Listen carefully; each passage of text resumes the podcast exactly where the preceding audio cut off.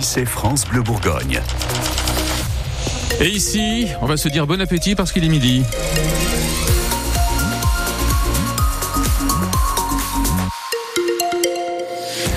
La météo avec euh, du gris aujourd'hui, un petit peu de pluie et puis un petit peu de soleil également et les températures qui vont de 7 à 10 degrés. Côté circulation, rien à signaler sur les autoroutes et routes avoisinantes. Les infos avec Stéphanie Pernon. Les agriculteurs de Côte d'Or veulent continuer le combat. En tout cas, pour la Confédération paysanne, le compte n'y est pas après les récentes actions menées et les blocages. Le syndicat a mobilisé près de 400 personnes venues défiler ce samedi à Dijon pour réclamer une rémunération plus juste, mais avec une agriculture de qualité. Une critique très claire adressée à la FNSEA, premier syndicat du secteur. Écoutez Cyril Beaulieu, agriculteur à Malin et co-porte-parole de la Confédération paysanne en Côte d'Or. Eux euh, ont, déserté les points de blocage dès lors qu'ils ont obtenu euh, le symbole de la préservation euh, de leurs intérêts du, lobby agro-industriel en préservant les, pesticides.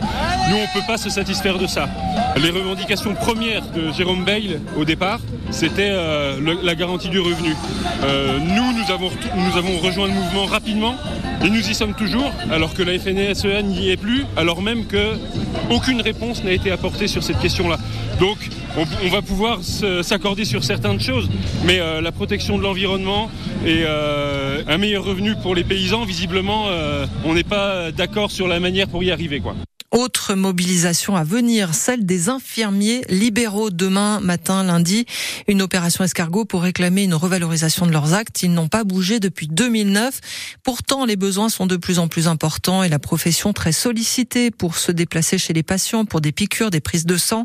Une quarantaine de voitures sont attendues dès 7 heures demain matin sur le parking du géant casino de Chenauve. Le cortège doit ensuite rejoindre Plombières-les-Dijon, puis la rocade avant une manifestation prévue en centre-ville devant la CPAM boulevard de Champagne à Dijon. Après avoir soutenu les opposants au projet d'A69 dans le Tarn, Greta Thunberg est attendue à Bordeaux cet après-midi.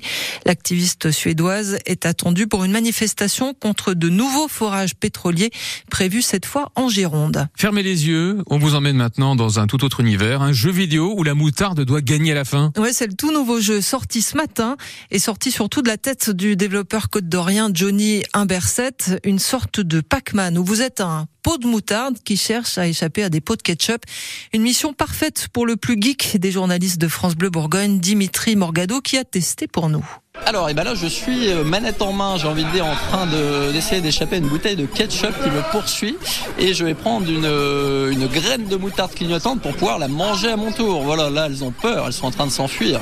Et je peux récupérer des petits bonus issus du patrimoine bourguignon, comme par exemple un verre de vin, une coquille d'escargot, voilà, des choses comme ça. On peut échanger notre rôle, je vous donne le micro, vous me donnez bien la manette Bien sûr, bien sûr, Allez. avec plaisir.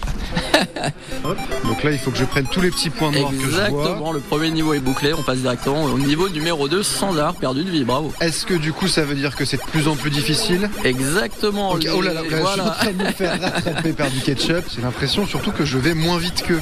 Ah, alors là on est encore au niveau 2, c'est ah. encore relativement accessible. Quand on, on va est... passer au niveau 4, 5, 6. Là ce que vous me dites c'est qu'on est que au niveau 2 et que je suis déjà en train de un peu galérer. là, là je suis bloqué. Là, ah là, voilà, là je ont... me suis fait prendre en étau. C'est de la triche. Et là je vois apparaître game over. J'ai perdu. C'est exactement J'ai pas ça. été assez bon. Allez, on rééchange nos rôles. Hop c'est assez addictif. Après, oui, quand même un petit peu de temps devant vous et éventuellement de le passer en famille, euh, essayer de faire le meilleur score. Mais, bah, si j'avais du temps, je pense que je continuerais jusqu'à longtemps dans la journée. Là, ça me fait plaisir. Bon, si vous, vous avez plus de temps pour le tenter, direction francebleu.fr, vous aurez toutes les infos. Sachez qu'en tout cas, ce jeu est entièrement gratuit. Après la Saint-Vincent tournante, place à la Saint-Vincent de Dijon. L'association de secours mutuel de Saint-Vincent de Dijon a organisé ce matin un défilé des confréries du vin dans le cœur de ville. L'occasion de réaffirmer l'importance du vignoble dijonnais et plus largement du vignoble métropolitain, souvent méconnu. Grosse frayeur pour nos voisins de Haute-Saône la nuit dernière, un séisme de magnitude 3, 7 sur l'échelle de Richter. Heureusement, ni dégâts matériels, ni victimes, mais une grosse frayeur pour tous ses habitants. Comment préserver le patrimoine religieux de la Côte d'Or? On le sait, c'est une volonté affichée par l'État. Emmanuel Macron l'avait dit en septembre dernier lors de sa visite chez nous à Semur-en-Ossois. Il veut permettre aux collectivités qui en ont besoin de pouvoir faire une souscription pour financer l'entretien de leurs bâtiments. Mais encore faut-il les connaître et les recenser.